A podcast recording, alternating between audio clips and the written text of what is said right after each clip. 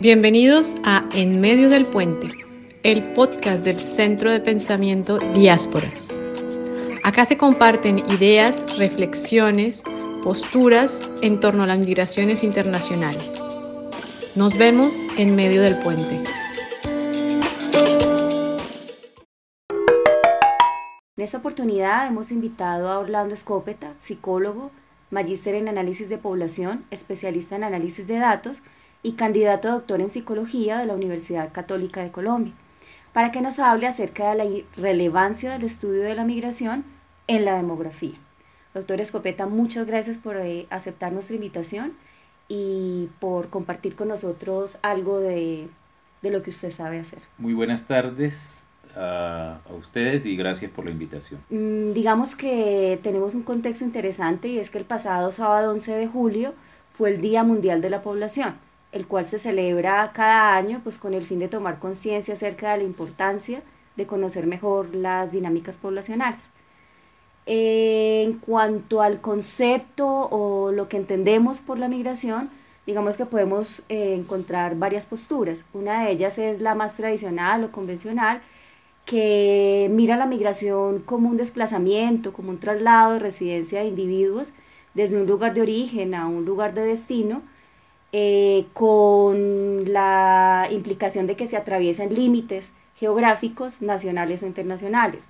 Desde otras ópticas un poco más sociales, eh, la migración es vista como un ejercicio del derecho a la libre circulación. Es una expresión del ejercicio de un derecho humano a circular libremente tal como circulan los bienes y los servicios actualmente. Desde este panorama un poco variado, doctor Escopeta, eh, ¿usted qué diría que es la migración y por qué es tan importante en el contexto de la demografía. El estudio de la demografía puede verse de manera muy formal y resumida como el análisis que se hace a partir de lo que llamamos la ecuación de compensación o ecuación compensadora, que tiene tres grandes componentes, la natalidad, fecundidad, la mortalidad y la migración, que a su vez tiene dos subcomponentes, la migración y la inmigración. Entonces, la migración hace parte de esta trilogía, de este trípode que eh, compone el estudio de la población, tanto en su estructura como en su dinámica.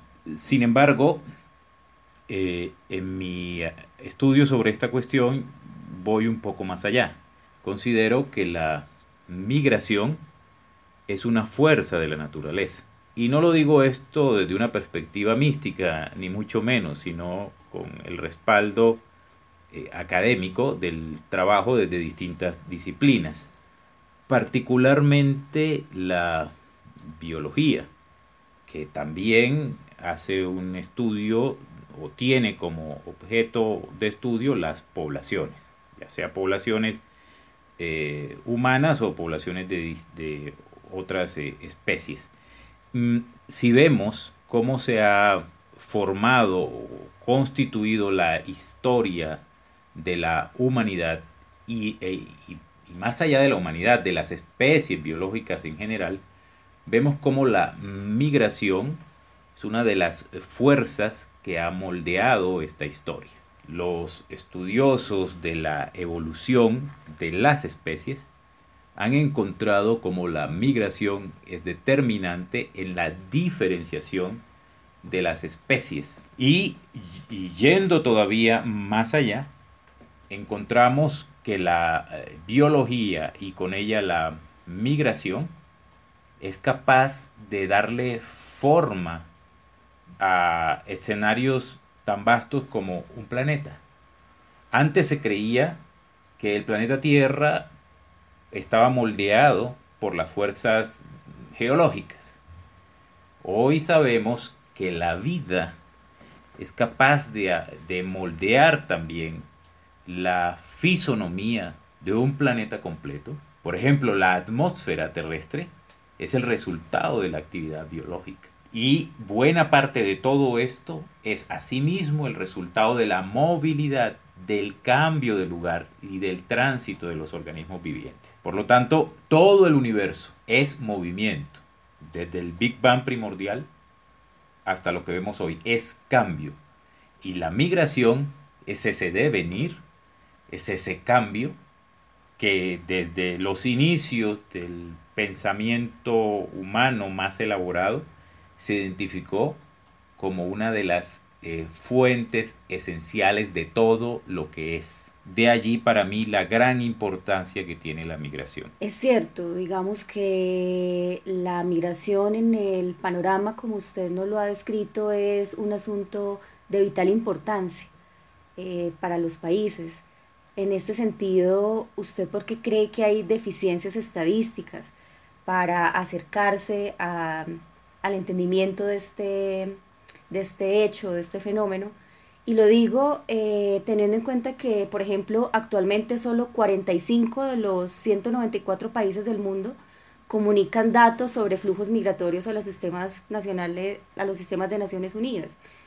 Eh, y que la Agenda 2030 para el Desarrollo Sostenible y la Declaración de Nueva York, entre otros, son algunas de las referencias sobre la importancia de contar con mejores datos lo cual implica, por supuesto, un reto para los sistemas estadísticos de los países. ¿Por qué cree usted que hay estas deficiencias estadísticas para acercarse al abordaje de la migración? Yo creo que hay razones que son incluso de carácter histórico. Si vemos cómo surge la demografía y la estadística misma, han aparecido y eh, avanzado por necesidades muy ligadas al comercio, y a los ciertos riesgos inherentes a la dinámica poblacional.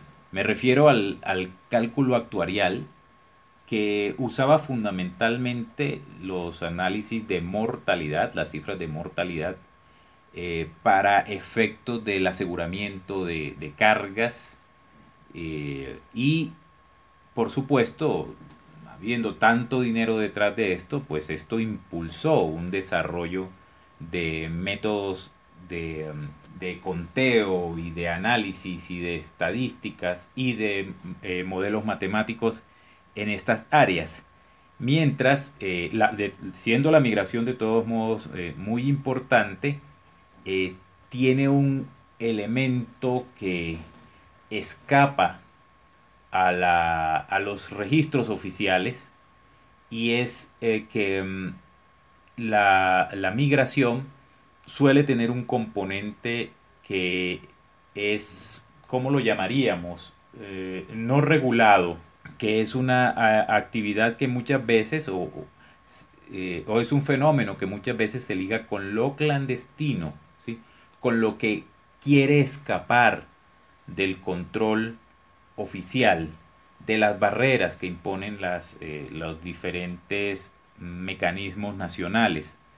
Cuando estamos frente a un fenómeno social que tiene esta doble cara, por una parte la necesidad de la regulación, pero que muchas veces la misma regulación extiende sobre este fenómeno un manto de lo clandestino, de lo irregular, de lo ilegal, pues este mismo fenómeno tiende a invisibilizarse.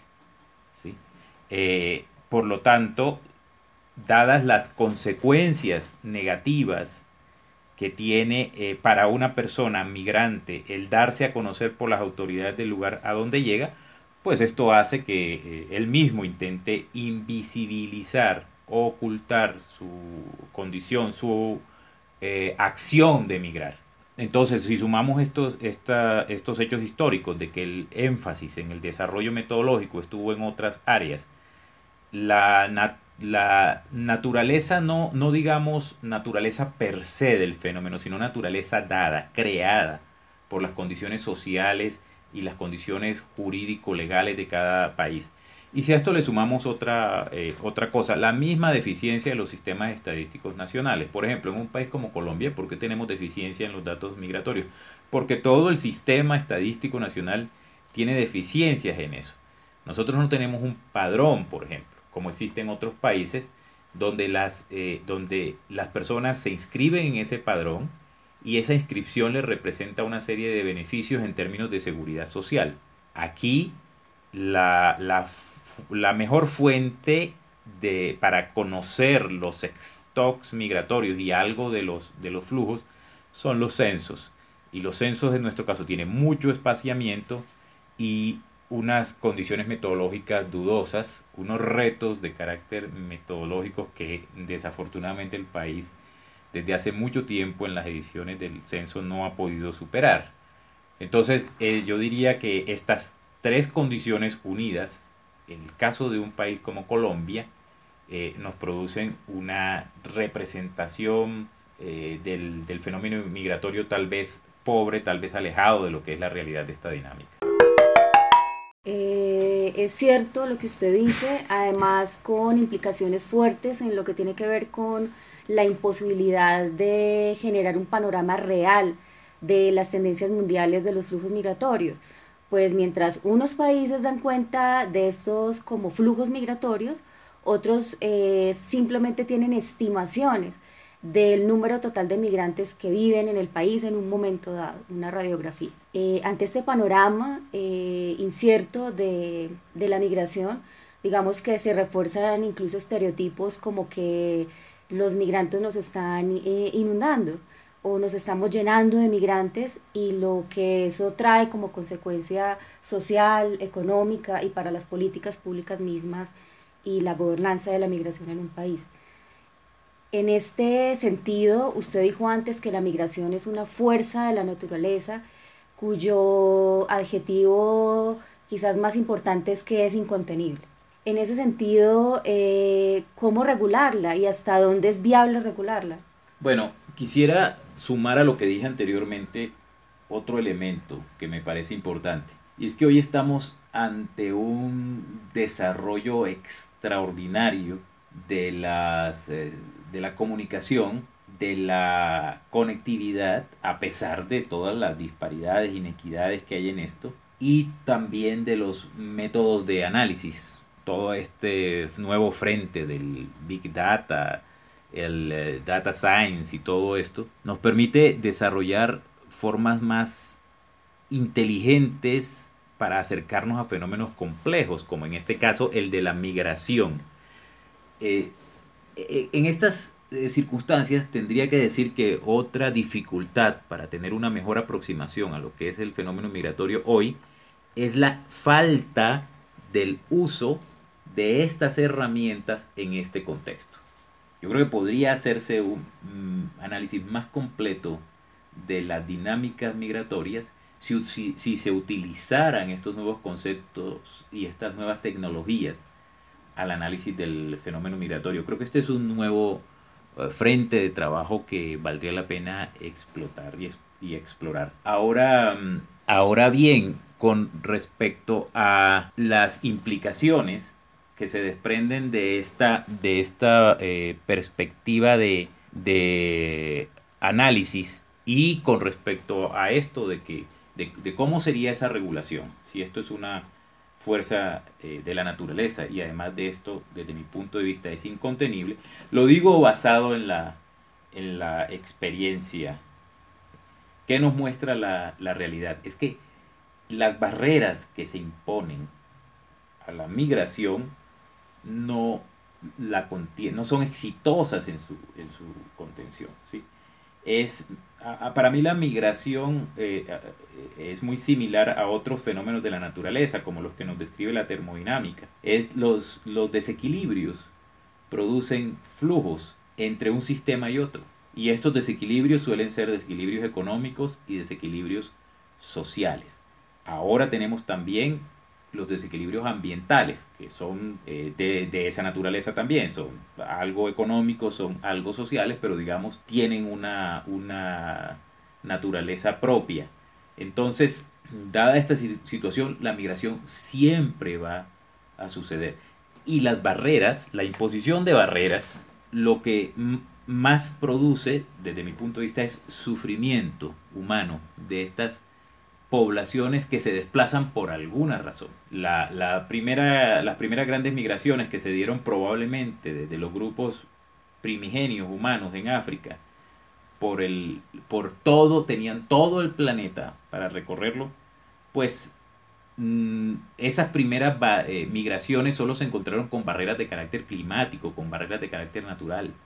Hoy las principales barreras son de carácter político. Y tenemos que, que, ponernos a pensar qué lleva a un conjunto de humanos incluso a entregar su vida en un esfuerzo migratorio.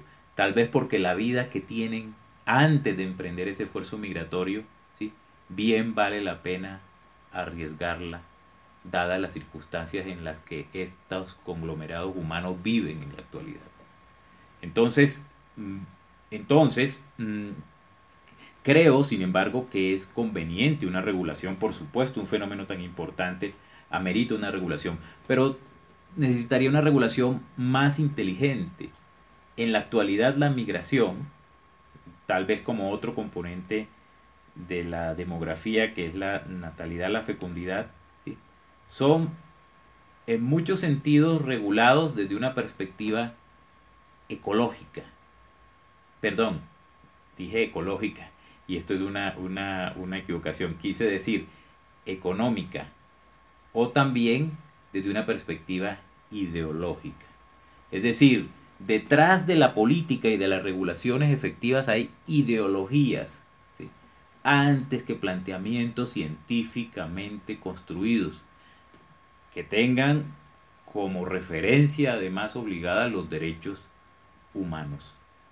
Entonces, eh, se necesita una reconstrucción de la política migratoria, que además de eso tendría que ser internacional, porque lo que, lo que vemos también es que las regulaciones aisladas de, países fuera de los contextos a veces funcionan bien. Pudiera uno ver casos de países que son exitosos en su regulación, pero sería mejor si esto se diera en el, en el contexto regional e incluso global.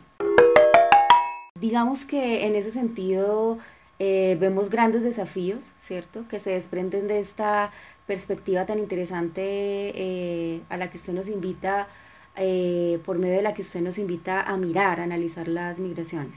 Digamos que más allá de un fenómeno, entonces estamos hablando de un hecho natural, de un hecho biológico, que podríamos decir incontenible.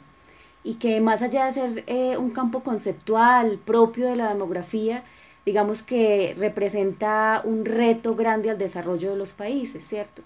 Entendiendo que este ha sido un motor histórico, biológico y físico a lo largo de la evolución del ser humano y del, y del mundo.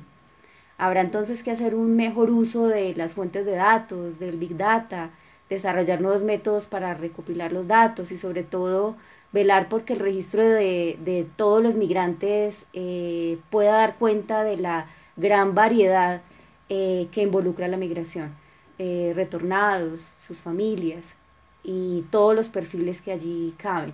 Todo eso para entender eh, y tratar de dar una visión más real de los patrones de la migración.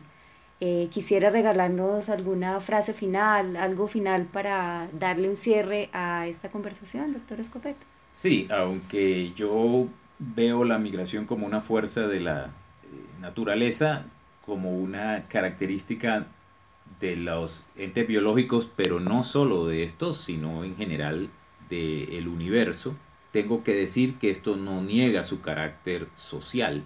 Nosotros tendemos a pensar muy analíticamente, es decir, a descomponer los eventos en, en pedazos y a veces con eso perdemos su naturaleza.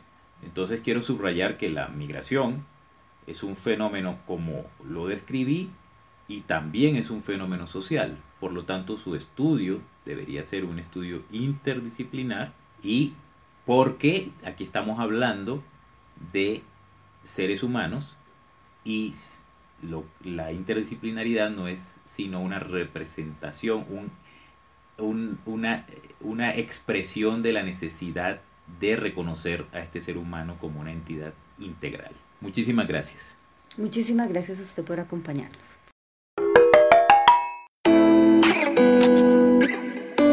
Muchas gracias a quienes nos han escuchado el día de hoy. No olviden seguirnos en nuestras redes sociales Diásporas Think Tank en Facebook, diásporas.thinkt en Twitter y diásporas.blog, nuestra página de internet. Hasta pronto.